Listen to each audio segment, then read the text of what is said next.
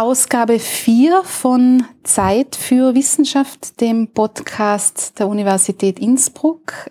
Am Mikrofon begrüßt euch Melanie Bartos und bei mir darf ich heute begrüßen Frau Professor Anne Siegetzleitner.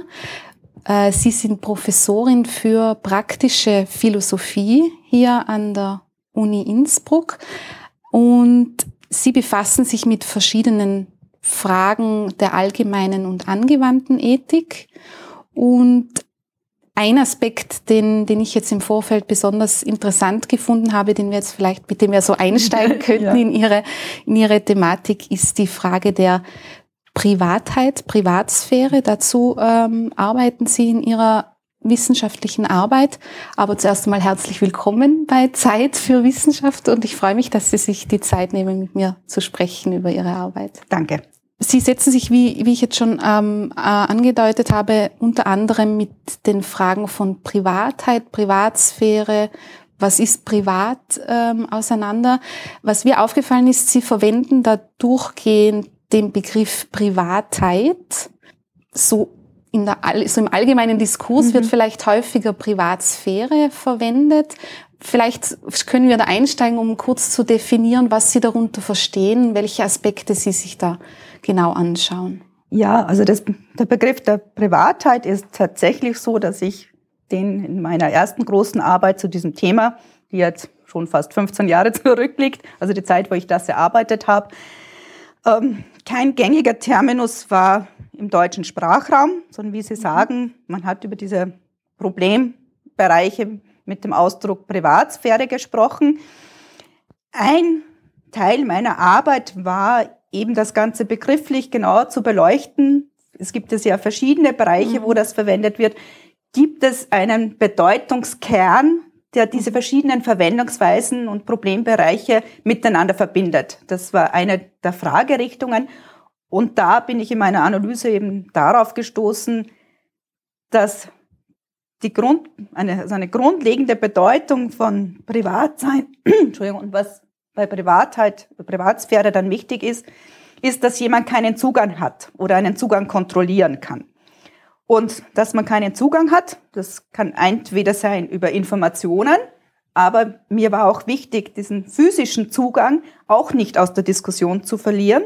Sagen eben, dass es auch ein Privatheitsproblem ist, wenn ich im Sinne, also wenn jemand angreift, ja, auch diesen sinnlichen Zugang oder sieht oder hört. Mhm. Und insofern habe ich dann dieses Nicht-Zugang haben, in so einem Zustand zu sein, wo jemand keinen Zugang hat, mal im Zustand der Privatheit zu sein verstanden. Sozusagen als okay. grundlegenden theoretischen Zustand und Terminus, auf mhm. dem aufbauend man so einen Begriff wie Privatsphäre dann entwickeln kann. Das heißt, Privatsphäre ist dann für mich ein komplexerer Begriff, wie man eben mit Privatheiten umgeht und welche Aspekte oder Teile von einem selbst, von dem man sagt, das gehört irgend in einem Sinne zu mir, denn auf die kein Zugang genommen werden soll, mhm. dann würde ich sagen, das fällt unter die normative Privatsphäre. Also theoretisch gesehen, wenn man sich das genauer anschaut, habe ich damals, bin ich der Überzeugung zu Überzeugung gekommen und nach wie vor der Überzeugung braucht es so einen Ausdruck wie Privatheit. Also mein zweiter Gutachter damals, das war die Dissertation, wollte den Terminus noch gar nicht gelten lassen, mit dem Argument, das Wort gibt es im Deutschen nicht, steht nicht im Duden. Äh, ich habe damals dann argumentiert, dass es ein technischer Terminus von mir eingeführt ist, weil ich mhm. das aus theoretischen Gründen brauche, auch wenn das im normalen oder üblichen alltäglichen Sprachgebrauch des Deutschen noch nicht vorkommt. Mittlerweile ist Privatzeit auch für diesen Bereich ein ganz gängiger Ausdruck mhm. in der ja, öffentlichen Diskussion. Was ich sehr interessant finde. Ja? Mhm. Also anscheinend durch die lange Beschäftigung und eben durch das Internet, klar, das war damals auch der Auslöser, warum ich mich mit dieser Thematik beschäftigt habe, ist die Diskussion doch sehr differenziert geworden und ja, ich weiß nicht genau, was die Beweggründe sind, aber es ist auffallend, dass eben zur Ausdruck Privatsphäre auch der Ausdruck Privatheit verwendet wird. Nicht in dem Sinne, wie ich ihn natürlich im strengen Sinne verwende, ja. aber er ist da und ist jetzt ein alternativer Ausdruck für die Behandlung dieser ganzen Problematik. Mhm. Ja. das klingt danach, dass es ähm, also in diesem Feld jetzt auch schon ähm, grundsätzlich eine Herausforderung ist, das einzugrenzen, was man darunter überhaupt versteht. Ja, das ist bei solchen Begriffen, die sehr viel abdecken aus dem Leben, da viele mhm. Praxisbereiche, wo das auftaucht, haben wir das Problem fast immer. Ja? Mhm. Denken Sie auch an einen Begriff wie Kultur. Ja, ja also das, dann muss man einfach sagen, okay, ich spreche in diesem Sinne davon. Beziehungsweise mir ist es schon ein Anliegen, eben auch als praktische Philosophin, dass ich ja immer von der Praxis ausgehe. Also ich reflektiere Lebensbereiche, Praxisbereiche und ich fände es nicht sehr sinnvoll, wenn es hier keine Verbindung gibt. Ja, also auch, auch sprachlich sozusagen. Ich fange dort an. Wie wird denn das verwendet? Wie wird es in den Arbeiten dazu verwendet? Also meine Arbeitsweise auch damals war dann die ganze theoretische Diskussion dazu anzusehen und mir zu erarbeiten, wie wird denn dieser Begriff dort verwendet und mir sozusagen das auch in semantische Einheiten zu, unter, unterlegen mhm. und zu zerteilen, wo ich dann auch bemerkt habe, dass auch in theoretischen Texten immer ein Ausdruck verwendet wird. Das war sehr viel englischsprachige Literatur, wo dann immer von Privacy oder Privacy gesprochen wird und wo innerhalb eines Textes selber die Verwendung, also die Bedeutungsverwendungsweisen eigentlich sich ändern. Ja? Und erst wenn man eine differenzierte Sprache hat, kann man eben dann viele Gedanken erst differenzieren. Ja? Also das mhm. ist einer meiner Hauptarbeitsgebiete oder wo ich eine Aufgabe, Hauptaufgabe der Philosophie sehe. Nicht nur, aber das ist ein sehr starker Bereich. Und gerade bei solchen Begriffen, ja, ja ist ganz, ganz wichtig. In der öffentlichen Diskussion, wenn man dann mitdiskutiert, bin ich keine, die dann darauf beharren würde, sagen, meine Sprache, die ich mir für meine mhm. theoretischen Arbeiten entwickelt habe, dort zu verwenden.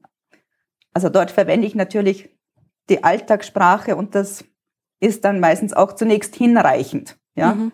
Man will ja kommunizieren, es hat keinen Sinn, sozusagen eine andere Sprache zu sprechen. Ja. ja. Aber das ist ganz wichtig bei, bei solchen Begriffen, ja, mhm. die dann auch noch in, in verschiedenen ja, Weltgegenden, Kulturen, wie man das jetzt nennt, Zusammenhängen auftreten, ja, mit verschiedenen Hintergründen.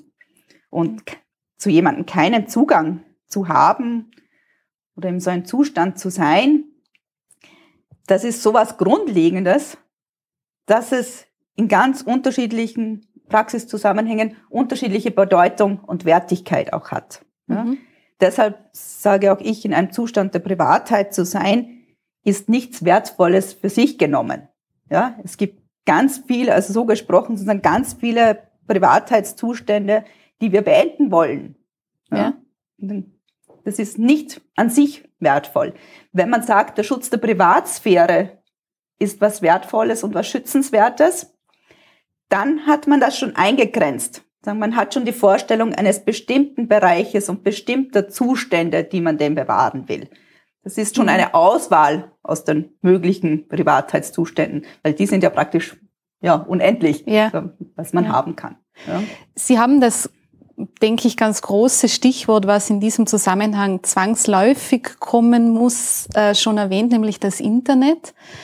Ähm, Sie haben jetzt äh, versucht zum Reißen die Begrifflichkeiten und warum eine mhm. Definition von dem ganz wichtig ist. Und jetzt ist ja im Zusammenhang mit dem Internet oft davon auch die Rede, dass es Privatheit gar nicht mehr gibt, dass wir in einer Post-Privacy-Zeit leben, dass es Privatheit, ich weiß nicht, ob jetzt Internet die Ursache dafür ist, aber da, durch die mhm. Entwicklungen, die damit einhergehen, von Privat eigentlich gar keine Rede mehr sein kann. Wie bewerten Sie jetzt solche dynamischen Entwicklungen wie das Internet und die, die es mit sich bringt?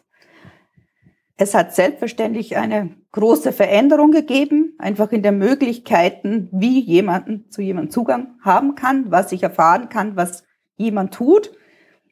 Die ganzen Bewegungsprofile, alles Mögliche sozusagen. Und durch das Internet hat sich da viel geändert, auch durch die freiwillige Aufgabe von Privatheit. Mhm.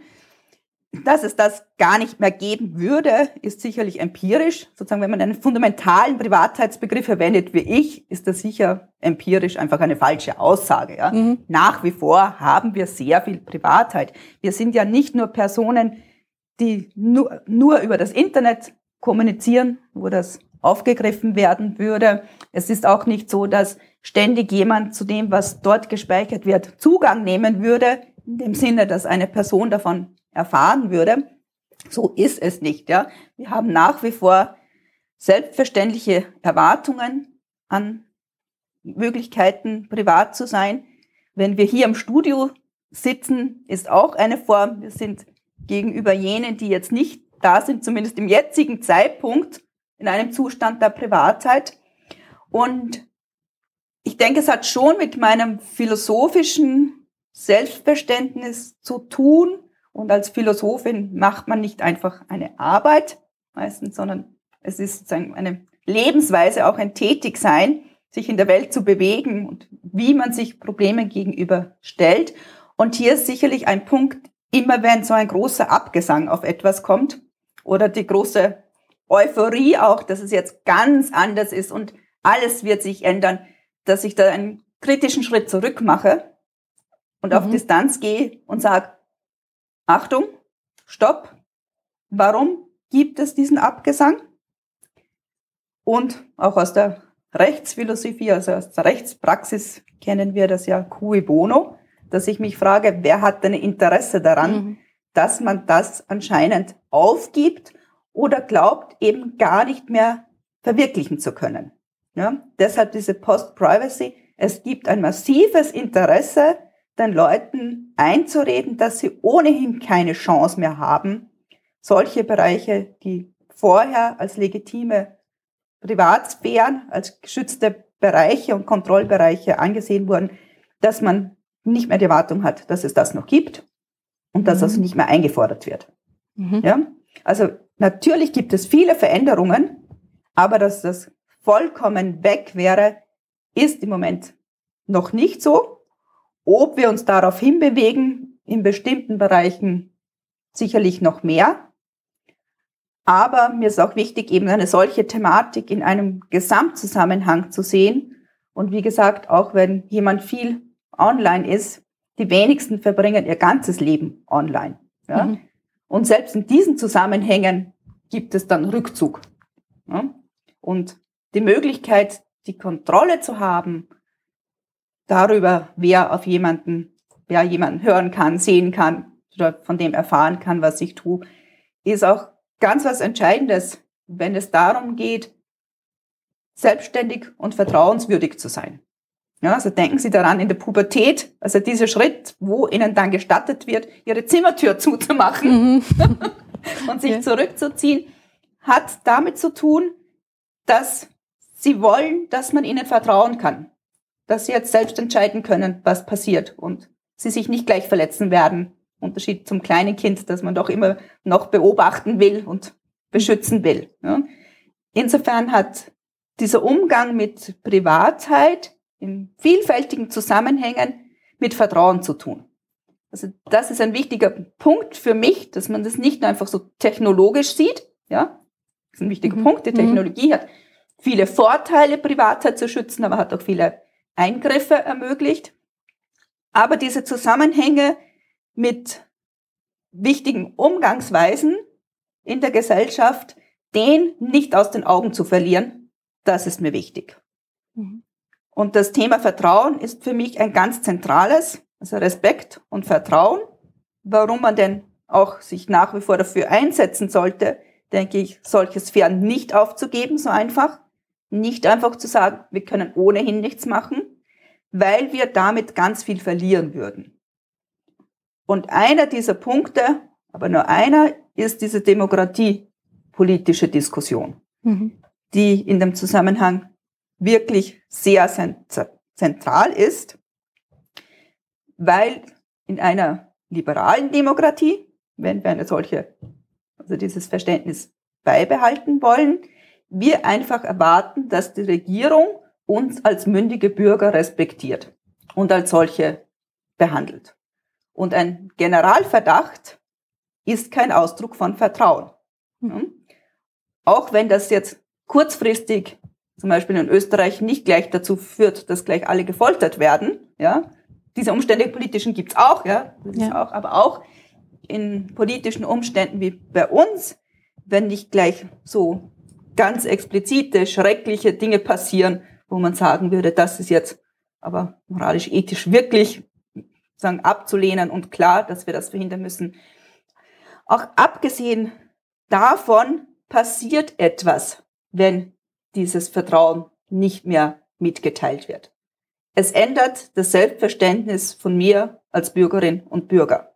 Mhm. Das heißt, wir entziehen uns eine Grundlage, was vielleicht erst später und langsam sichtbar wird. Ja, aber es erodiert etwas. Ja, und diese subtilen Zusammenhänge, die auch zu sehen, das finde ich ganz wichtig. Mhm. Das heißt, das, das äh, referenziert dann quasi auf das, was Sie vorgesagt haben. Es gibt Bemühungen, Menschen zu suggerieren, sie brauchen keine Privatheit, weil zum Beispiel gewisse Stellen jetzt unter Anführungszeichen davon profitieren könnten in irgendeiner Weise. Ja. Geht das in, in ja. mit dem zusammen, was Sie jetzt auch in Zusammenhang mit Demokratie gesagt haben? Ja, in vielen Zusammenhängen hat natürlich dort, wo es um Informationsgewinn geht und in diesem Sinne Zugang, hat mit Machtstrukturen mhm. zu tun. Ja, das ist ganz klassisch, das ist jetzt nichts Neues, was uns mit dem Internet beschäftigt, aber hat dort eben wieder eine andere Qualität auch erlangt und die ganzen Möglichkeiten eben etwas zu erfahren. Dort ändert sich was und da gibt es natürlich ein Interesse, dass Leute glauben, keine Privatheit oder keine Privatsphäre mehr haben zu können und das nicht mehr einklagen zu können. Mhm. Also ganz ganz dezidiert.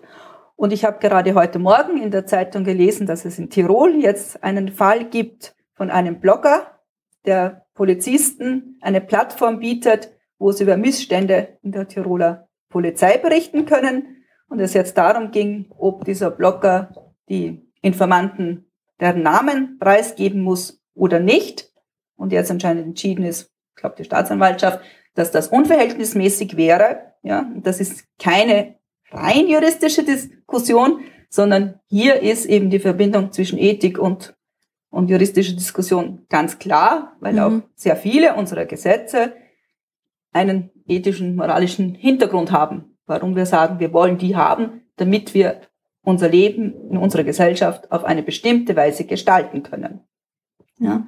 Und auch hier haben Sie das Problem, muss ich das bekannt geben oder darf das verschwiegen werden? Mhm. Und es gibt ein Interesse daran zu wissen, wer denn die Informanten sind, wie auch der Blogger dann sagt. Es werden dann immer die Informanten verfolgt und nicht die Missstände. Ja. ja? Und das, ja, ist auch ein Teil unserer Gesellschaft so.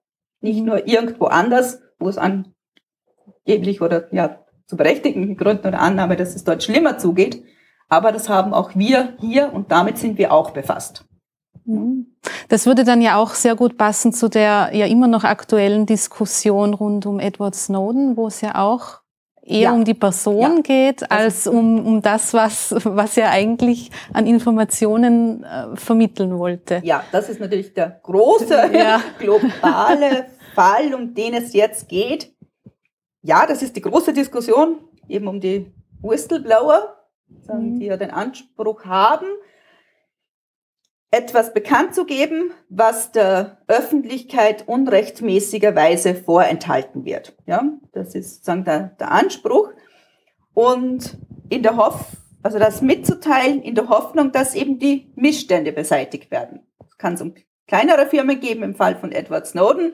Das ist natürlich ja. eine, eine, große Firma, ja, die eine ja, ganze Städte beschäftigt, sozusagen, also an Einwohnerzahlen.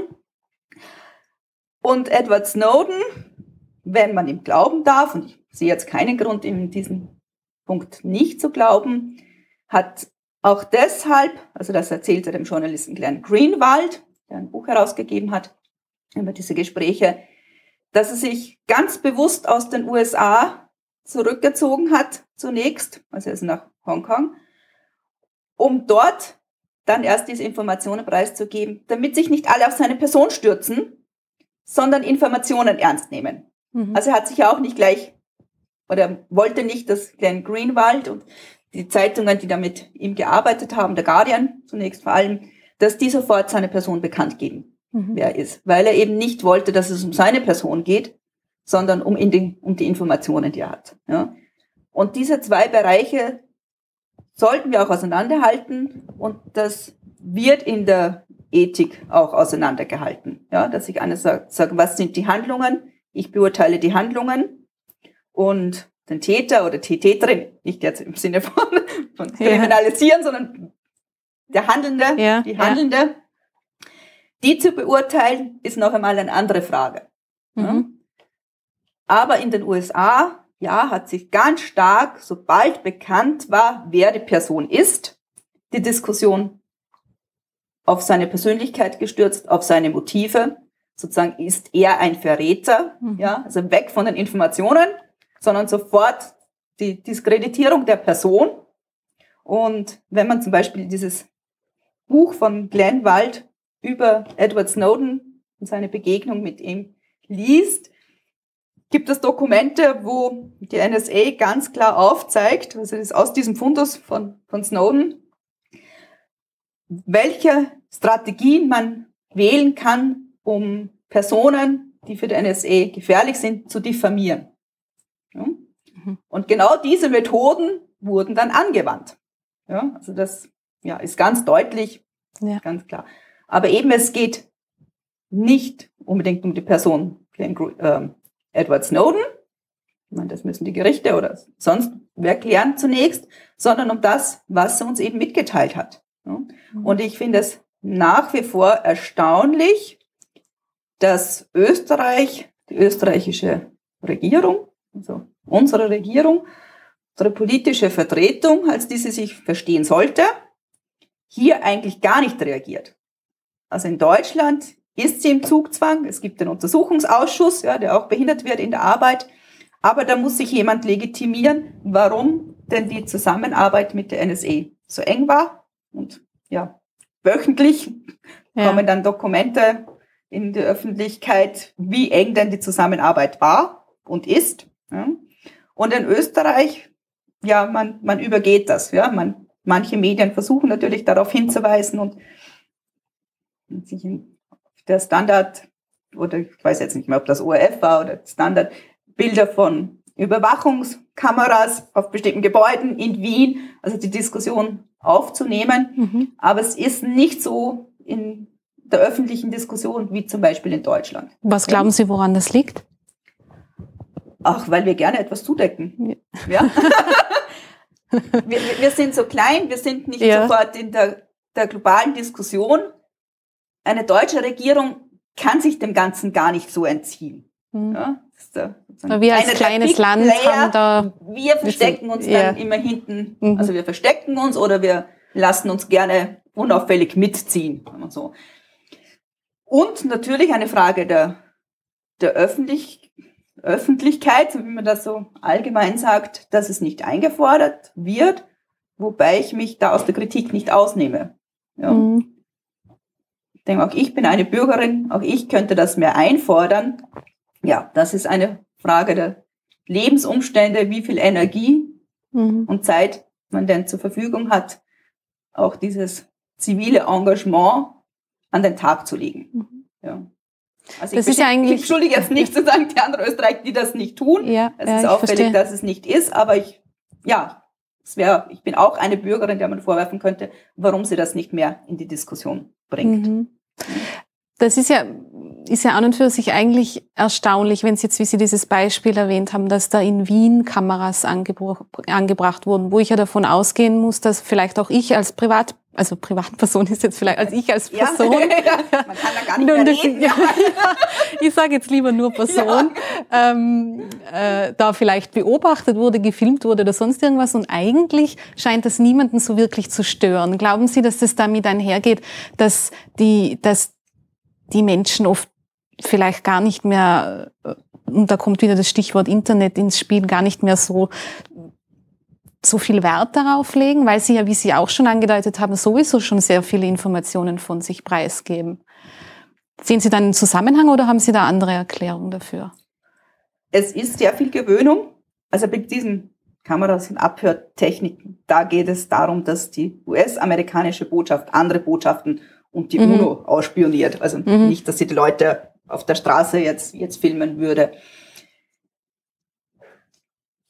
Ja, es gibt einen bestimmten Gewöhnungseffekt und es ist auch nicht so, dass sich jetzt einfach argumentieren lassen würde, dass so wie vorher Privatsphären organisiert waren, dass alles moralisch wunderbar war und ethisch. Mhm. Und wenn sich jetzt was ändert, ist es schlimm. Das ist es ja nicht. Ja. Deshalb auch viele der Änderungen sind einfach Veränderungen, wo ich jetzt sagen würde, die sind moralisch neutral. Ja, ist eben jetzt anders und hat auch viele Vorteile. Ja? Also mhm. sich nicht ständig verdecken zu müssen, sich auch öffentlich zeigen zu können, kann ja auch ein, ein Zeichen von, wenn wir sagen wollen, von moralischem Fortschritt sein. Natürlich immer unter anderem bestimmter Wertigkeiten. Ja, mhm. aber aus einer liberalen Wertigkeit sicher kann das ein Fortschritt sein. Insofern habe ich diese Reaktionen, würde ich nicht eindeutig unterstützen und sagen, oh, schlimm, die Leute sprechen jetzt im, im Bus, also was ja sehr lange dann war mit den Handys, im Bus auf einmal über private mhm. Dinge, die man vorher nicht in der Öffentlichkeit gesagt hätte. Ja, ändert sich eben. Mhm. Und mir mhm. fällt auf, dass das schon wieder zurückgeht. Also es ist nicht mehr so häufig, dass im Bus solche Gespräche geführt werden. Ich weiß ja. nicht, ob Sie eine ja, Beobachtung machen. Aber doch, es stimmt. Das war, das hat, hat aber auch den Eindruck, dass das äh, nachgelassen hat, weil sie, weil halt so viele Leute dann immer gesagt haben, wie komme ich dazu, mir das anhören zu müssen, was der oder die Person da jetzt in ihrer äh, irgendwelche Privatprobleme oder so hat, dass das nicht mehr so gut ankommt, sozusagen, wenn man das macht. Ja, und natürlich dann über SMS beziehungsweise ja, eben, hat genug andere, andere Möglichkeiten. Messaging-Systeme eben ja, läuft, genau. wo man jetzt nicht mehr sprechen muss. Ja, mhm. also das hat zum Beispiel mhm. abgenommen. Ja. Und dieser Punkt, ja, wie komme ich dazu, sagen, behelligt zu werden mhm. mit Dingen, wo ich den Eindruck habe, das geht mich nichts an. Ja. Und hinter diesen, das geht mich nichts an, steckt natürlich ein normatives Prinzip, wo wir sagen, es gibt, das ist jetzt bildlich gesprochen, es gibt Räume, Bereiche, die bestimmte Menschen angehen und andere nicht angehen. In dem mhm. Sinne, dass muss ich gar nicht wissen oder darf ich gar nicht wissen. Ja, also das im, ganz mitten in einer allgemeinen Privatheitsdiskussion, dass Gesellschaften eben so organisiert sind, dass es solche Bereiche gibt, mehr oder weniger. Und das hat jetzt diese Händekommunikation, zumindest in den Anfangsjahren, hat das durchbrochen. Ja, und man denkt eben noch, das geht mich nichts an. Mhm. Und wir haben verschiedene Möglichkeiten, Privatsphären aufrechtzuerhalten, Privatheiten. Und das eine ist, man geht weg, so dass man es eben gar nicht mehr hört. Im Bus hat man die Möglichkeit nicht, man ist dem ausgesetzt. Und in Umgebungen, wo wir nicht weggehen können, haben wir auch psychische Mechanismen, Privatheit zu bewahren. Ja, also mhm. denken Sie dran, eben wenn Sie im, in engen Räumen sind, wie in einem Aufzug, Schauen Sie, dass Sie räumliche Distanz wahren, wenn Sie das nicht mehr tun können, weil der Raum, der Ihnen zugestanden wird, üblicherweise in unserer Gesellschaft einfach aufgrund der Umstände nicht mehr einzuhalten ist, dann senken Sie Ihren Blick. Ja. Dann gehen Sie auf diese Weise auf Distanz. Ja? Mhm. Also es ist uns wichtig, die Distanz zu halten und auch im Bus, man versucht dann möglichst wegzuhören. Man könnte es hören, aber man will es eben gar nicht hören und schaut, hier unbehelligt zu werden. Wenn sie gar nicht anders können, gibt es ganz, ja, traditionell, mit dem ist jeder vertraut, auch diese Umgehensweise damit, dass man dann einfach so tut, wie wenn man es nicht gehört hätte. Ja? Also ja. es wird nicht handlungsrelevant. Mhm. Ja? Wenn Sie etwas hören und der andere, also jemand telefoniert, erzählt etwas und der andere merkt, sie haben das jetzt gehört, Tut man so, als hätte man es genau, nicht gehört. Auf die eine oder andere Weise signalisieren sie dem anderen, ist schon gut, ich habe es nicht gehört. Ja. Und diese Mechanismen haben wir zusätzlich, eben um diese Sphären auch einzuhalten. Ja, das hat eben auch wieder sehr viel mit Respekt zu tun. Sagen, das ist deines oder das ist eures. Es ist nicht immer das einzelne abgeschottete Individuum, wenn es um Privatsphäre geht. Aber ich bin da außen vor und mich geht's eben mhm. nichts an und das habt ihr zu regeln. Ja. ja. Aber das, ist ja sehr spannend, wenn Sie das so, wie Sie diese beiden Beispiele jetzt mit dem, mit dem Aufzug und wenn ich ein Gespräch, ein privates Gespräch mithöre, ähm, diese Verhaltensweisen, die Sie jetzt da ansprechen, also da, da kenne ich mich jetzt auch selber wieder, wenn ich mir die Situation im Aufzug vorstelle, das stimmt. Ich habe das selber jetzt noch nie so reflektiert, aber ja. das stimmt wirklich, dass man den Blick dann senkt, ja. wenn man nicht mehr anders Distanz wahren kann. Ja. Oder oft ähm, so, das, so tut, als hätte man etwas nicht gehört, was man vielleicht schon gehört hat, um den anderen Menschen nicht irgendwie so in eine unangenehme Situation eventuell zu bringen. Ja. Ist das, das ist, glaube ich, schon etwas, was sehr viele Menschen so machen. Ist das was, was nicht, Instinktives oder also wie, ist der Mensch mit so einer Eigenschaft ausgestattet, dass er sich so verhält, weil das, über das denkt man ja in dem Moment nicht nach. Das macht man ja irgendwie automatisiert. Ja, aber das geht jetzt in die Ethnologie ja. forschen, wie man da, damit umgeht. Aber es gibt schon sehr traditionelle Arbeiten dazu von Goffman, unter anderem eben um diesen privaten Territorialität, wie so etwas organisiert ist, dass das in unterschiedlichen Gesellschaften durchaus unterschiedlich organisiert ist, zum Beispiel wie, also welchen Abstand jetzt wir körperlich halten werden, mhm. was sozusagen der Respektabstand ist, das ist nicht überall gleich, aber dass das irgendwie geregelt ist, ja, ist, soweit man das, das weiß von Untersuchungen, ist so, ja. Aber deshalb kann es ihnen eben passieren, wenn sie woanders hinfahren, dass sie immer das Gefühl haben, die Leute rücken ihnen zu nahe, ja. weil, weil dort dieser mhm. Respektabstand, sag ich jetzt, also diese Territorialität, die ihnen auch wirklich räumlich, jetzt im wahrsten Sinne des Wortes, zugestanden wird, einfach anders eingeteilt ist. Mhm. Ja. Das lernen sie von klein auf. Ja.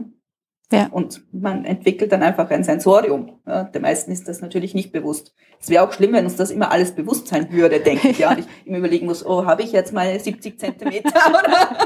Ja, das wäre anstrengend. Ja. ja. Ja. Und dieses Denken in Räumlichkeit ist auch metaphorisch für uns sehr gut verständlich. Deshalb verwenden wir auch so viele Metaphern, Raummetaphern. Und gerade, also warum wir Privatsphäre sagen, ist ja auch wieder ein räumlicher Begriff, mhm. ja, weil uns das das Ganze verständlich macht. Und im Zusammenhang mit dem Internet, das wurde sofort räumlich gedacht. Ja? De facto sind es Kommunikationsleitungen. Mhm. Hm? Aber die Vorstellung, damit wir damit umgehen können, uns verständlich machen können, was hier denn passiert und wir uns orientieren können, war sofort eine räumliche. Zu Beginn der Diskussionen, das ist ein bisschen verschwunden, mit diesem Ausdruck des Cyberspace. Mhm. Ja, das Space, das ist ein Raum. Ja, man geht ins Internet. Ja. ja, es ist nicht selbstverständlich, dass wir so sprechen. Ja, aber diese räumliche Metapher hat uns sofort geholfen, dass wir wohin gehen. Die Vorstellung, ja, wir sind woanders, nicht wir verbinden uns mit anderen Menschen oder Computern über Computer, sondern wir gehen wohin. Wir gehen in unterschiedliche Orte im Internet. Ja? Wir gehen auf diese Website. Ja, also wir, ja, wir sprechen verstehe. immer so, weil uns das menschlich sehr nahe ist, uns räumlich zu orientieren. Mhm. Auch mit allen Gefahren. Also gerade am Anfang, wenn es um Internetdiskussionen ging, war damit, auch mit dieser Metapher des Cyberspace, auch verbunden, dass man woanders ist. Also auch die Diskussionen gelten im Internet dieselben Regeln mhm. wie im realen Leben unter Anführungszeichen, hatte ja als Hintergrund, dass man so verstanden hat, dass man woanders ist. Ja? Also das Verständnis nicht, ich kommuniziere mit einer anderen Person, vielleicht auf einem anderen Kontinent, aber nicht sozusagen, wir sind hier beide irgendwo auf der Erde und wir kommunizieren oder Computer kommunizieren, sondern die Vorstellung, wir sind woanders. Mhm. Als ganz neuer Raum, wo ganz neue Regelungen geschaffen werden mussten. Damit verbunden sehr viele Hoffnungen, gerade was auch die Möglichkeiten von Demokratie, von Mitbestimmung mhm. betrifft, war das ein ganz großer Hoffnungsraum, aber eben auch verbunden mit allen Gefahren. Gerade in den USA, wo das Internet ja verstärkt am Anfang entstanden ist, diese Rede von neuen wilden Westen, ja, sagen man ist wieder die Eroberer und dort gibt's noch nicht so viele Beschränkungen. Damals habe ich mir schon immer gedacht, ja, aber eben das nicht regulierte, nicht beschränkte setzt ja sehr viele auch zusätzlichen Gefahren aus. Mhm. Ja? Also die nicht stark sind und dann nicht mitkommen, sind zusätzlichen Gefahren ausgesetzt, wenn eben etwas nicht reguliert ist und es keine regulierte Ordnungsmacht geben kann, die deren Schutz übernehmen kann und darf. Ja? Also die große Freiheit ist es dann immer nur für einige. Ja. ja. An was denken Sie da zum Beispiel, wenn Sie sagen, also wenn Sie von Gefahren in dem Zusammenhang sprechen, an was denken Sie da zum Beispiel? Ah, die ganze Diskussion um, um Mobbing in verschiedenen ja. Formen. Ja, mhm. gerade auch Sexismus. Ja, wenn, sagen, da keine Regelungen sind und man sagt, das ist jetzt wirklich off limit, ja, sagen, so wird hier nicht umgegangen miteinander und es niemand einfordern kann und sanktionieren kann, dass das einfach durchschlägt. Ja. Die einen können sich freuen, oh, jetzt kann ich eigentlich wieder was sagen, was ich in meiner alltäglichen Umgebung nie sagen dürfte. Mhm. Ja. Aber es gibt eben auch die, auf die es dann losgeht. Ja, die ganzen ja. Shitstorms, ja, die sind nicht selten eben sexistischen Hintergrunds. Ja. Die schlagen dann einfach voll durch. Ja, also das nicht reglementierte, nicht beschränkte hat, ja, fordert auch eben seine Opfer. Mhm. Und ist nicht nur die große Freiheit. Nicht umsonst haben wir in der Geschichte eben Formen entwickelt, Freiheiten auch einzugrenzen. Ja, dort, wo sie eben zum Nachteil von anderen sind. Ja. Oder wir haben das zumindest versucht, ja, auch immer mit anderen Nachteilen, die man sich einhandelt. Aber so funktioniert eben auch ein gesellschaftliches Zusammenleben. Mhm. Das ist eben nicht schrankenlos für alle und jederzeit. Ja. ja.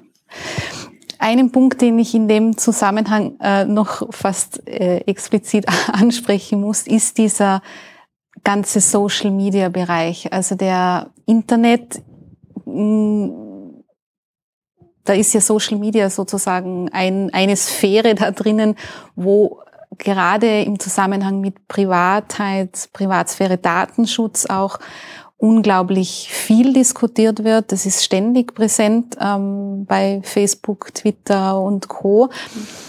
Ähm, wenn Sie, Sie, Sie beschäftigen sich jetzt schon seit einigen Jahren mit dieser Frage, hat das in der, in der Philosophie oder in der philosophischen Auseinandersetzung, wie, wie, wie bewerten Sie da diese Bereitschaft vieler Menschen, ihre, aus ihrem Privatleben unglaublich viel der Öffentlichkeit zu präsentieren? die es ja vor, die Möglichkeit hat es ja vor in der Form nicht ja. gegeben. Ja. Also insgesamt kann man nicht sagen, wie die Philosophie das bewertet. Man kann sagen, auf welchen Grundlagen wird denn dagegen argumentiert mhm. oder dafür argumentiert.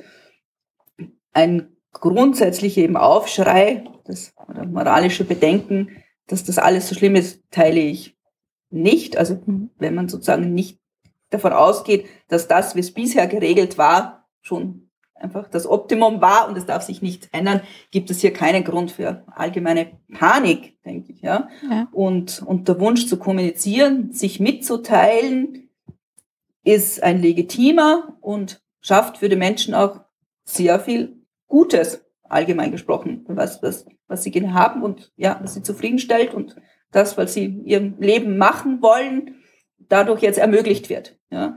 Gerade wenn man aus einer Umgebung kommt, die vielleicht sehr restriktiv war, man keine Möglichkeit hat, Gleichgesinnte zu treffen, es schwierig ist, woanders hinzukommen, ja, sind das ganz neue, wunderbar erfüllende Möglichkeiten, in Kontakt zu treten, Beziehungen aufzubauen.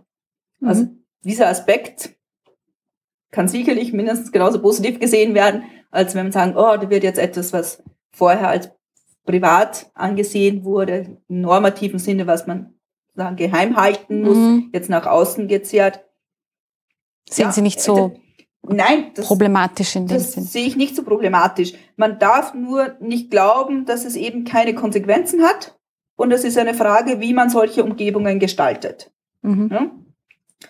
Und Kommunikationsprogramme, Plattformen eben jetzt wie Facebook haben ja vorgegeben, dass sie ein privater Raum sind. Also hier sehe ich schon ein großes Problem, dass das nach außen hin dann suggeriert wird, hier kann man von Person zu Person kommunizieren und möglichst überdeckt wird, man hat natürlich nicht mehr geschafft, aber sozusagen möglichst überdeckt wird, dass eben ganz, ganz viele mit im Raum sitzen, um so zu sprechen. Mhm. Ja?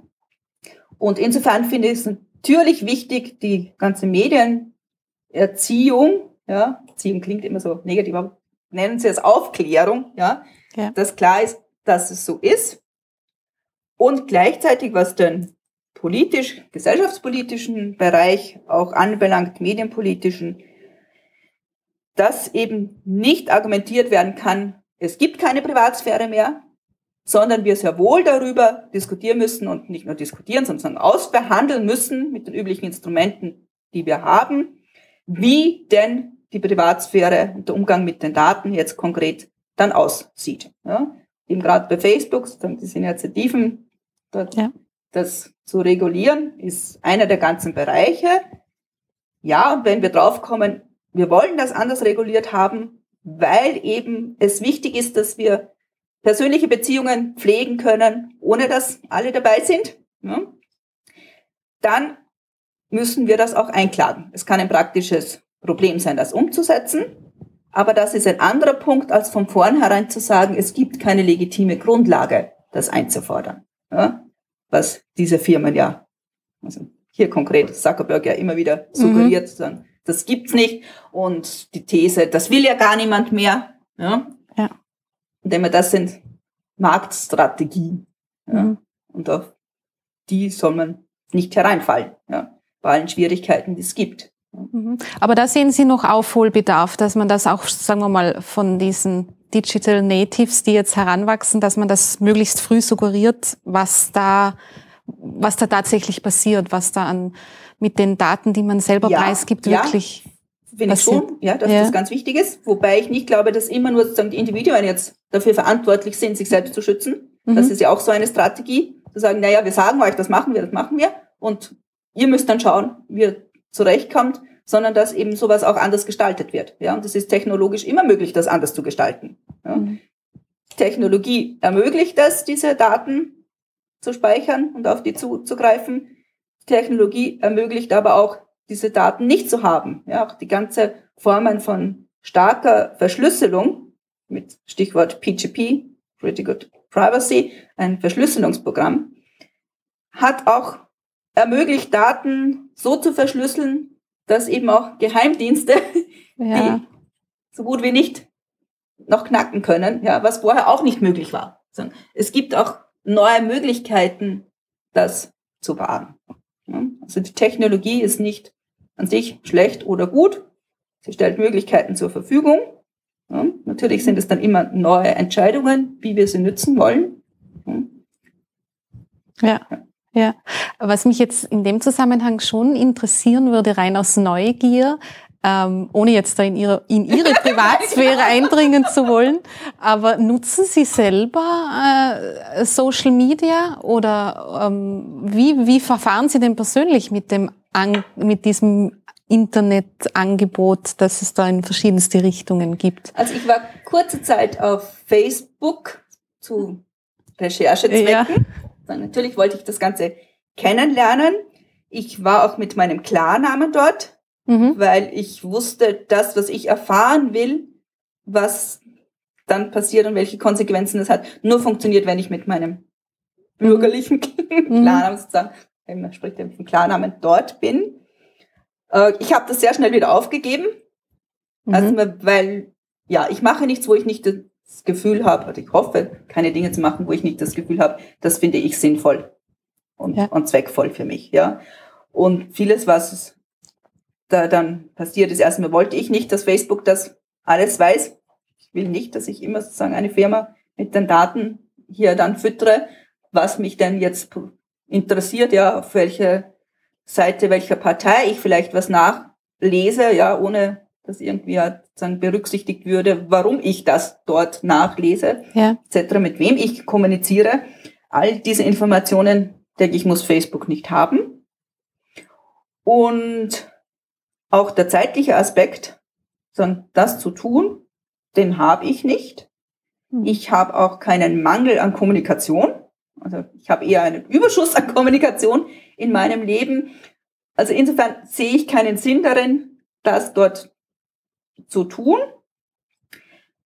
Twitter ist ein bisschen ein anderer Bereich, ja, hat andere Vor- und Nachteile.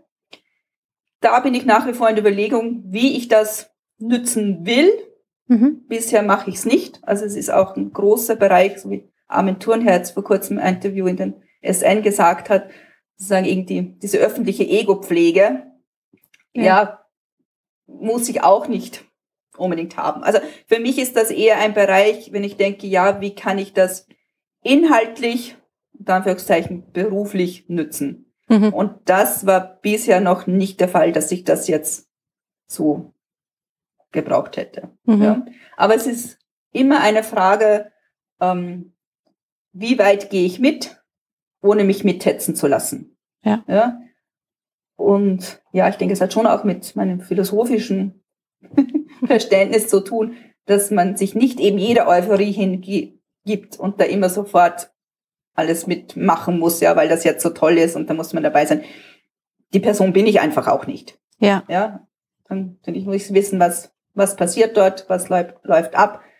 Aber ich muss nicht immer ganz mittendrin sein, weil auch die Distanz durchaus eine kritische Distanz sein kann. Mhm. Ja. Mhm. Aber es ist immer ein Spannungsverhältnis. Ja. Aber bei Facebook war es dezidiert so, dass ich ja für mich einfach keinen zusätzlichen Mehrwert, mehr, Mehrwert, wie man es ja. schon sagt, jetzt ja. ja, sehr kapitalistisch gedacht, hat und ja, und die Gefahr, beziehungsweise die Nachteile, über die ich mir ja be bewusst bin und die ich kenne, das einfach nicht in Kauf nehmen wollte. Mhm. Ja, das war eine Abwägung von dem wenigen, was es mir bringen würde, sich das ja. in Kauf nehmen würde. Und ich auch aus einer Generation stamme, die das Internet sich auch sagen, von Generationen her ganz interessant finde. Ich habe das Internet als eine Plattform und ein Medium kennengelernt, wo man seine eigene Website hatte. Mhm. Also von ganz von den Anfängen ja. sagen, die ersten, die sich dafür interessiert haben, und ich kann mich daran erinnern, als ein ein Professor die erste E-Mail bekommen hat und uns das gezeigt hat. Ja, ja das war 91, 92, 93 in diesen Zeiten. Und, und im bekannten Raum, die sich mit Internet befasst haben, dann sehr schnell ihre eigenen Websites hatten. Ja, das heißt, von vornherein war das Internet für mich ein Medium, wo man kommuniziert und seinen eigenen Ort hat, mhm. über den man kommuniziert.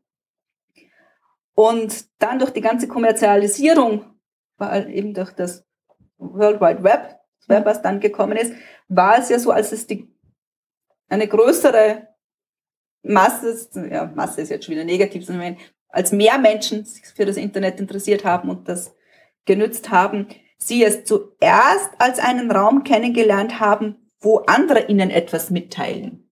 Vor mhm. allem Firmen sozusagen etwas anbieten.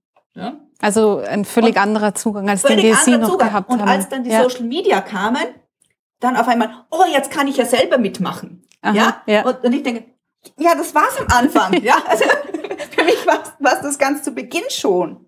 Nicht etwas, was dann gekommen ist. Das andere war ein Zwischenschritt. Ja?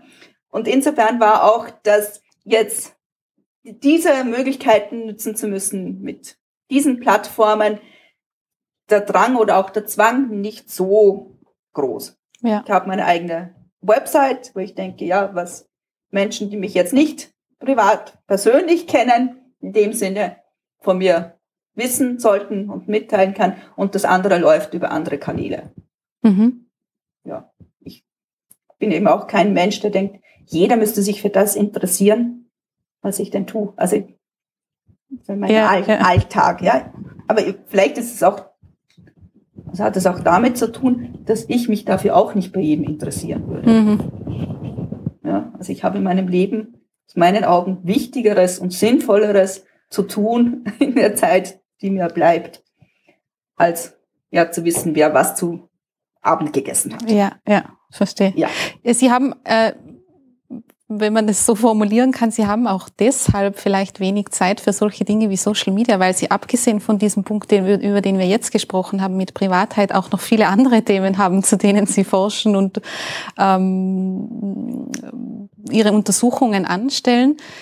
Mich würde da interessieren, also dieser, wie, wie sind Sie zu diesem zur Philosophie an sich gekommen? War das, haben Sie sich schon als Jugendliche äh, für solche Fragestellungen interessiert oder hat es irgendein Ereignis gegeben, wo Sie gesagt haben, und das ist jetzt meine Richtung? Weil Sie haben, Moment, Sie haben Philosophie, Psychologie, Pädagogik und deutsche Philologie studiert.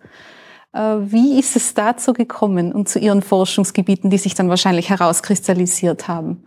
Ja, also es gab nicht das Erweckungserlebnis von Paulus oder ja. keine Erleuchtung in irgendeiner genau, Weise. Genau, diese philosophische Schrift gelesen und gesagt, ja, das ist es, was ich machen will.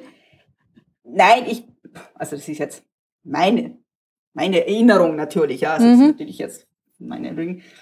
Ich war sozusagen in meiner Erinnerung her schon immer eine Person, die sehr viel in Frage gestellt hat. Mhm. Ja, die auch immer zu verschiedenen Vorgängen Distanz gewahrt hat. Ja, also ja, war sehr früh auch meine soziale Rolle, auch in, in Schulklassen. Ja, also ich weiß nicht, irgendwann hat gesagt, du bist unsere moralische Instanz. Ja, sie sich irgendwie an dem orientiert haben, nicht, dass sie das alles gemacht haben, aber sozusagen schon immer auch wichtig war, was was macht denn ich? Ja, und da immer eine bestimmte Distanz war, weil ich in meiner Entwicklung auch mit Fragen konfrontiert war, die viele meines Alters, die viele meines Alters nicht konfrontiert waren auch mhm. mit Frage Sterben, Tod, solche Fragestellungen. Und insofern war immer sehr, sehr früh das ist in Frage stellen. Ich komme dann aus einem Hintergrund, aus einem ja, liberal engagierten katholischen Milieu, würde ich das mal bezeichnen, zu einer Zeit, wo gesellschaftliches Engagement und gesellschaftspolitische Reflexion einfach im Kern, also im Zentrum standen. Mhm. Das habe ich immer gemacht und sehr früh meine Lebensweise ja, sowas war wie ein reflektiertes Engagement. Wobei es immer wieder Zeiten gibt, wo ich ein bisschen zu viel, also zu wenig Engagement habe, ja, also mhm. einfach auf bestimmte Lebensumstände, aber so eine Lebenshaltung schon, ja, die ich habe. Mit dem Studium selber ist es so, dass ich mich immer für unheimlich viele Bereiche interessiert habe. Auch sehr lange noch nicht wusste, was genau jetzt dann sozusagen mein beruflicher Werdegang sein wird und was ich studiere. Ich habe bis zuletzt überlegt, auch Mathematik zu studieren. Mhm. Also ich habe mich sowohl für Sprachen und Literatur interessiert, aber auch für die Mathematik, auch das Technische. Ich habe überlegt, Wirtschaft zu studieren. Also das war auch alles was, was mich sehr interessiert hätte. Ich habe mich sogar informiert damals über einen Lehrgang an der Universität für Bodenkultur, über Landschaftsgestaltung. Ja. Also es war sehr breit gefächert. Letztendlich war es dann so, dass ich, ich kann mich erinnern, als ich überlegt habe, inskribiere ich jetzt Mathematik, etwas, das mich immer sehr fasziniert hat und ja, wo ich auch sehr gut darin war, dass ich dann bemerkt habe, aber die Fragen, die mich dann insbesondere interessieren würden, sind eigentlich schon wieder philosophische Fragen. Ja. Also auch im, im Schulbuch der Mathematik, wir hatten da eins, wo immer sehr viele philosophische Fragen behandelt wurden. Das waren dann so Kästchen, mhm. wo ich merkte, ja, das ist das, was mich interessieren würde. Und damals habe ich mir gedacht, dann mache ich eben gleich Philosophie. Ja? ja. Beziehungsweise die Angst mit Mathematik, und das hängt damit zusammen, wie auch Mathematik, und das gilt auch für naturwissenschaftliche Fächer, Mathematik ist kein naturwissenschaftlicher Fach, aber auch für diese Fächer gilt, wie sich die denn präsentieren, wie man denn zu leben hat, wenn man da drin ist und was man denn damit machen kann. Und das Bild, das mir damals vermittelt wurde von der Mathematik, war doch eines sehr vom Elfenbeinturm. Mhm. Und, und das wollte ich nicht als Lebensweg. Ja. ja. Und wenn es beruflich nicht weitergeht in diese Richtung, habe ich mir dann damals gedacht, wenn ich Literatur lese und mich mit dort befassen, und bei mir war das dann auch immer, meine Arbeiten in der Germanistik waren immer eigentlich sehr philosophische Arbeiten, mhm. sagen hatte ich das Gefühl, okay, selbst wenn das beruflich sich irgendwie überhaupt nicht, also den Weg auszeichnen würde, dann konnte ich mich mit solchen Fragen beschäftigen und mit solchen Gedanken. Ja, und das war dann sozusagen die Entscheidung, das zu studieren. Ja. Äh, die Kombinationen, das war zunächst ein Lehramtsstudium. Ja, ich komme aus einer sozialen Umgebung, wo man sich unter Lehramt was vorstellen konnte. Ja, die wird Lehrerin, sozusagen, es war mhm. vorstellbar, einfach Philosophie als Philosophie zu studieren, war das zunächst nicht. Ja. Ich habe es dann aber sehr schnell ausgeweitet, weil ich merkte, nein, ich jetzt sozusagen nicht nur Lehrerin werden und da studieren, sondern es mhm. geht für mich in eine andere Richtung. Aber das sind natürlich alles Punkte, die mit beeinflussen, welches Studium man sich dann wählt oder was man zunächst studiert und ja. nicht. Aber dass es so viele Studien geworden sind und viele, die mich interessiert hätten, dann auch nicht. Also Rechtswissenschaften habe ich ja dann auch noch mal den ersten Abschnitt gemacht. Okay. ja, das will ich jetzt auch noch wissen. Ja. Und ja, ist schon grundsätzlich, dass mich einfach sehr viele Bereiche mhm. interessieren. Das, auch in meiner Philosophie jetzt. Also ich könnte ja. mich nicht jetzt auf einen Bereich so spezialisieren, dass ich sage, ich mache jetzt nur noch das. Mhm. Ja, ja, das, das ja. kann ich nicht. Und die Privatsphäre und diese Diskussionen ist ein Punkt, ja, der mich lange begleitet. Und ich merke, ja, das ist eines meiner Themen.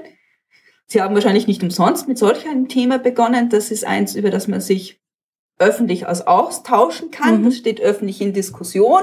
Da können Sie sich wahrscheinlich sogar auf den Marktplatz stellen und schreien, Achtung, bedenkt das oder ja, ja, eben, mit, ja. engagieren wir uns hier oder jetzt. Das ist ein, ein Thema wirklich im ursprünglichen Sinne der Öffentlichkeit, ja, mhm. wo es um Privatheit geht, aber sozusagen die Verhandlung dessen, wie wir das denn regeln. Es gibt viele andere Themen, die sind das nicht. Mhm.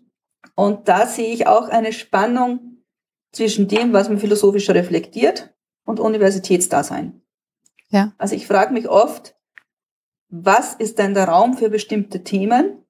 Und der Hörsaal ist nicht der Raum für alle Themen.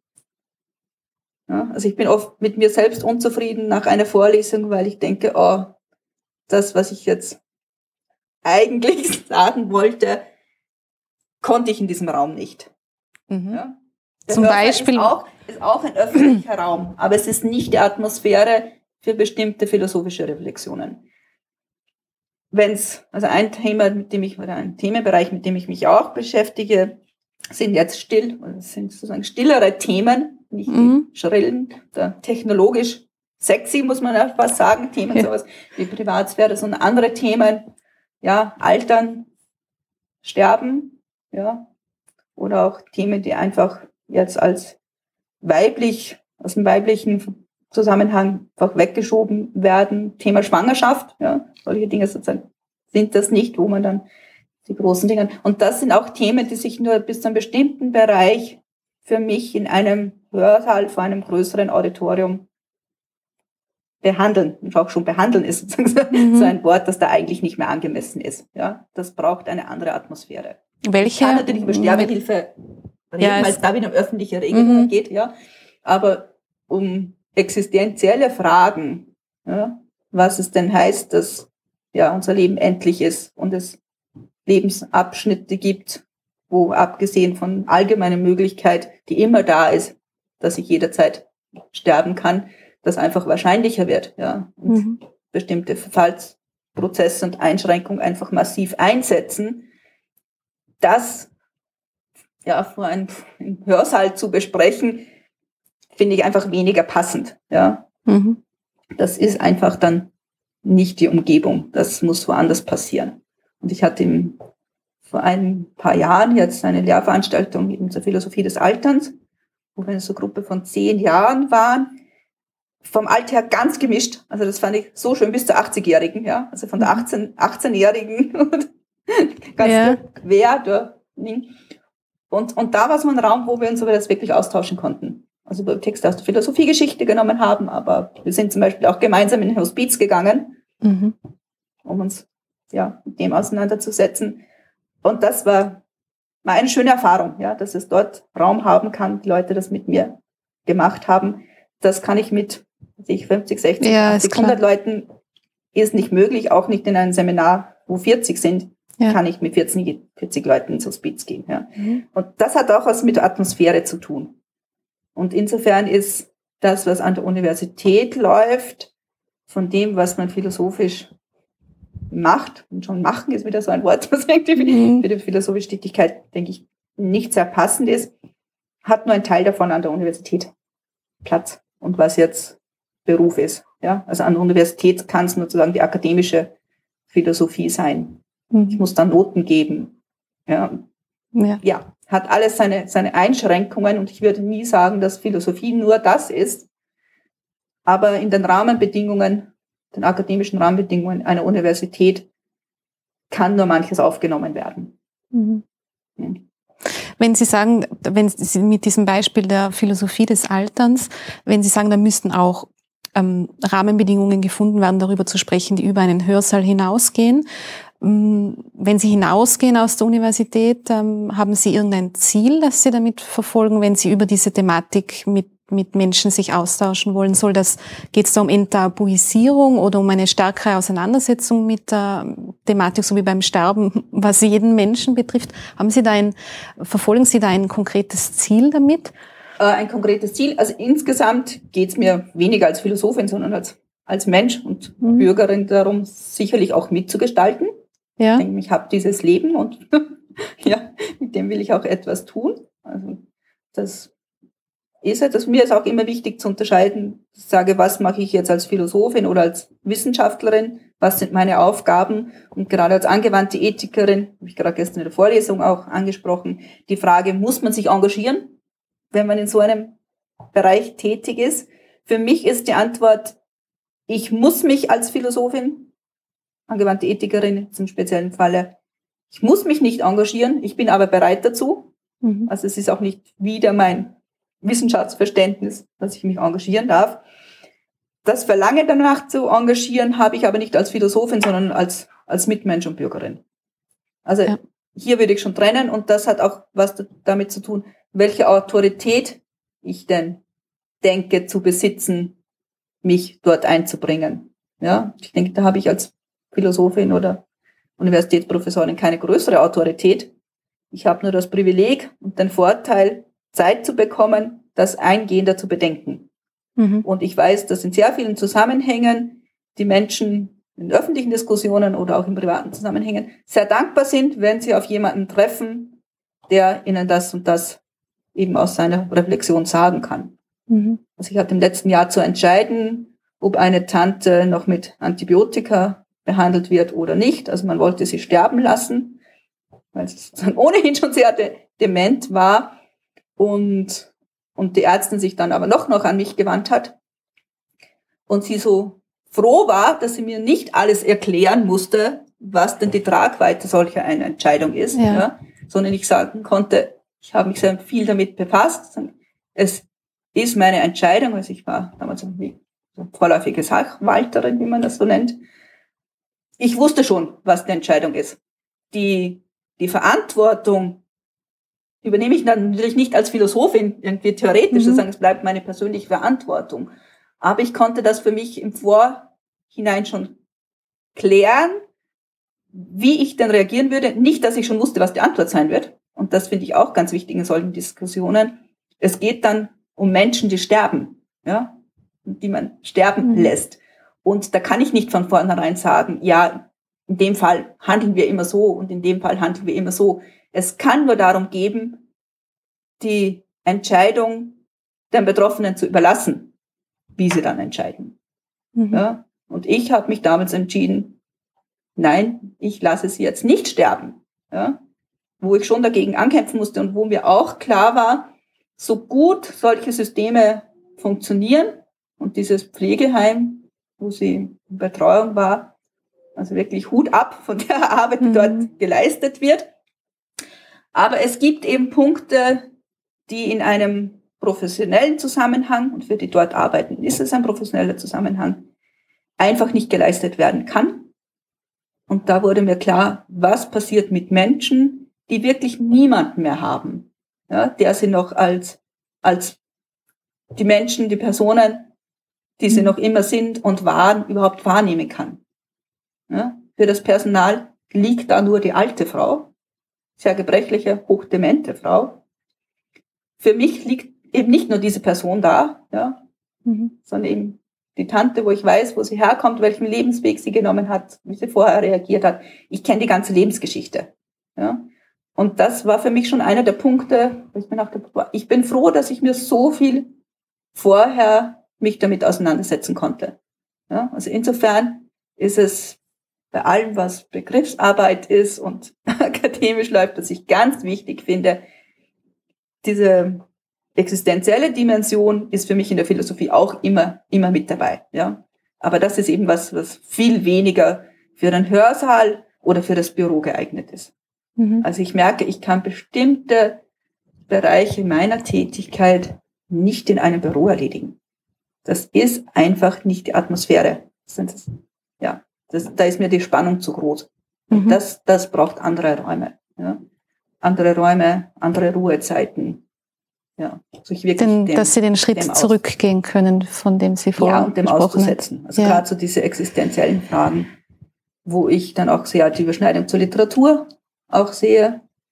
Also ich, beim Jean-Marie, der sich mit Altern beschäftigt, das ist mhm. sicher eine Sprache, die nicht jedem liegt, ja, und bestimmten Traditionen der Philosophie auch abgelehnt werden würden aber ich mit solchen Formulierungen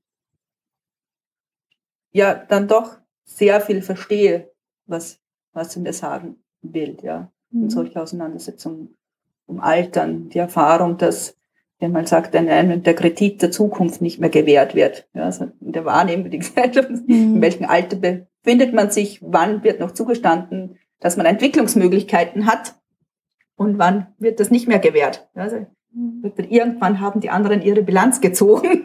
Ja. ja. Und man ist der, der man ist, aber man hat nicht mehr, man wird einem nicht mehr zugestanden, dass man noch eine Veränderung hat.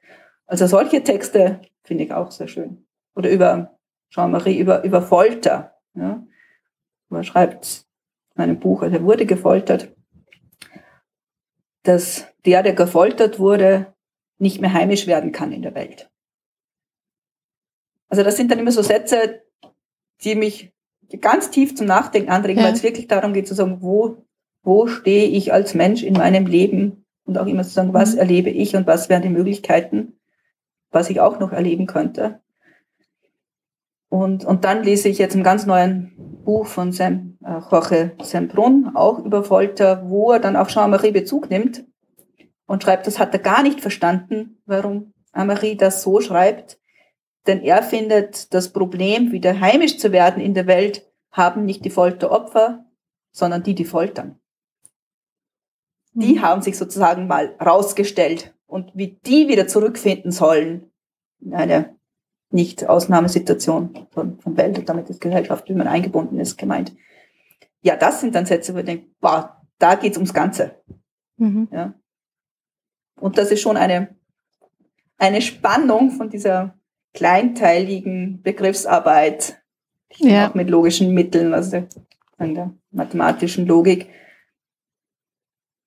betreibe, ja, wo ich das sehr sinnvoll finde und diesen großen Themen, wo mhm. man sich befindet. Ja. Aber ich denke, für die Philosophie gehört alles dazu. Das sind ja die teilweise sehr schrillen Themen, die, die man öffentlich verhandelt. Und dann gibt es eben die Bereiche, wo ich auch sage, wo ich mich lieber zurückziehe und in Ruhe etwas lese und das auch nicht unbedingt im Hörsaal hören will.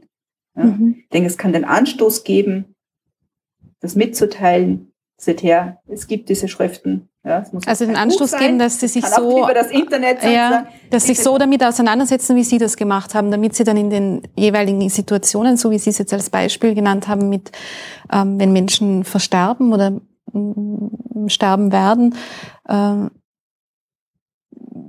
sich schon vorab das für Sie im Kopf irgendwie eingeordnet haben, so gut das natürlich überhaupt möglich so, ist. Ja, soweit man ja. das kann. Ja. ja, ein Grund, Impetus oder eine Lebensweise ist, denke ich, so das, das bedachte Leben. Ja? ja. Also da sich nicht einfach nur mitreißen zu lassen, sondern immer auch einen Schritt zurück zu tun und es zu bedenken. Ja? Ich denke, das ist Philosophie, was sie tut. Hinterfragen, nicht einfach hinnehmen in den verschiedenen Lebens Zusammenhängen, ja, die sehr unterschiedlich sein können. Mhm. Verschiedene Kollegen und Kolleginnen suchen sich dann eben ihre, ihre Bereiche und wir denken, mit dem wollen sie ihr, ihr Leben verbringen. Ja, gerade als Philosophin, man geht dann nicht nach Hause und hat dann Arbeit getan und dann ist, ist ganz, sondern man lebt ja an diesen Themen. Ja. ja. Aber so als abschließende Frage, wenn Sie sagen, Sie gehen einen Schritt zurück, Sie ist bei, bei so kreischenden Themen quasi, nehmen Sie sich lieber zurück und lesen einmal in Ruhe dazu oder denken darüber nach, reflektieren dieses Thema. Hm.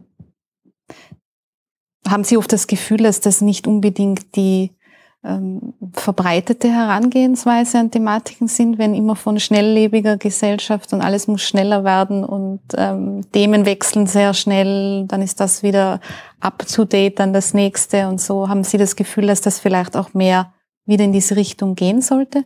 Mehr nachdenken, ganz einfach? Also mehr nachdenken ist sicherlich etwas, was ich sozusagen teile.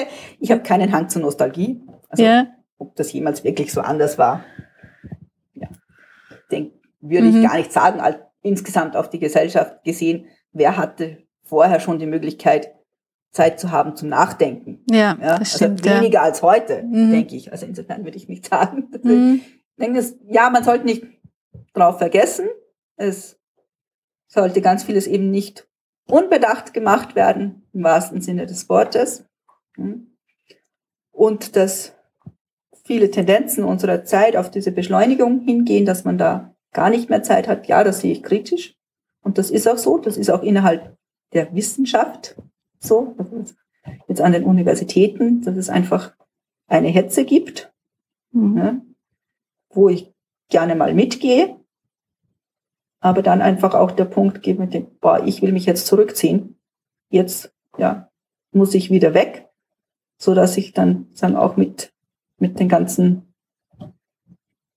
Fundus und auch den Reichtum auch einer philosophischen Tradition, ja, die dann bietet und das hoffentlich erhellen kann, diesen Ausdruck mhm. verwenden kann, Situationen, Probleme, mit denen wir jetzt befasst sind, dann wieder zurückkommen kann.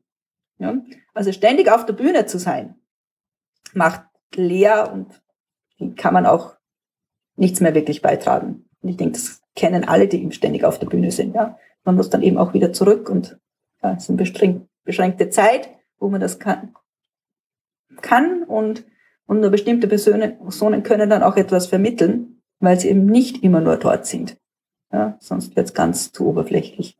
Mhm. Aber ob das jetzt allgemein, nein, man muss eben schon bedenken, dass das früher noch ein viel größeres Privileg war, die Zeit zu haben, sich mit solchen Fragen zu beschäftigen. Mhm. Frau Professor Siegetsleitner, vielen Dank für das Gespräch. Ich habe jetzt auch einige Sätze, über die ich noch nachdenken werde. Schön, ich auch. Ja. Vielen Dank. Danke.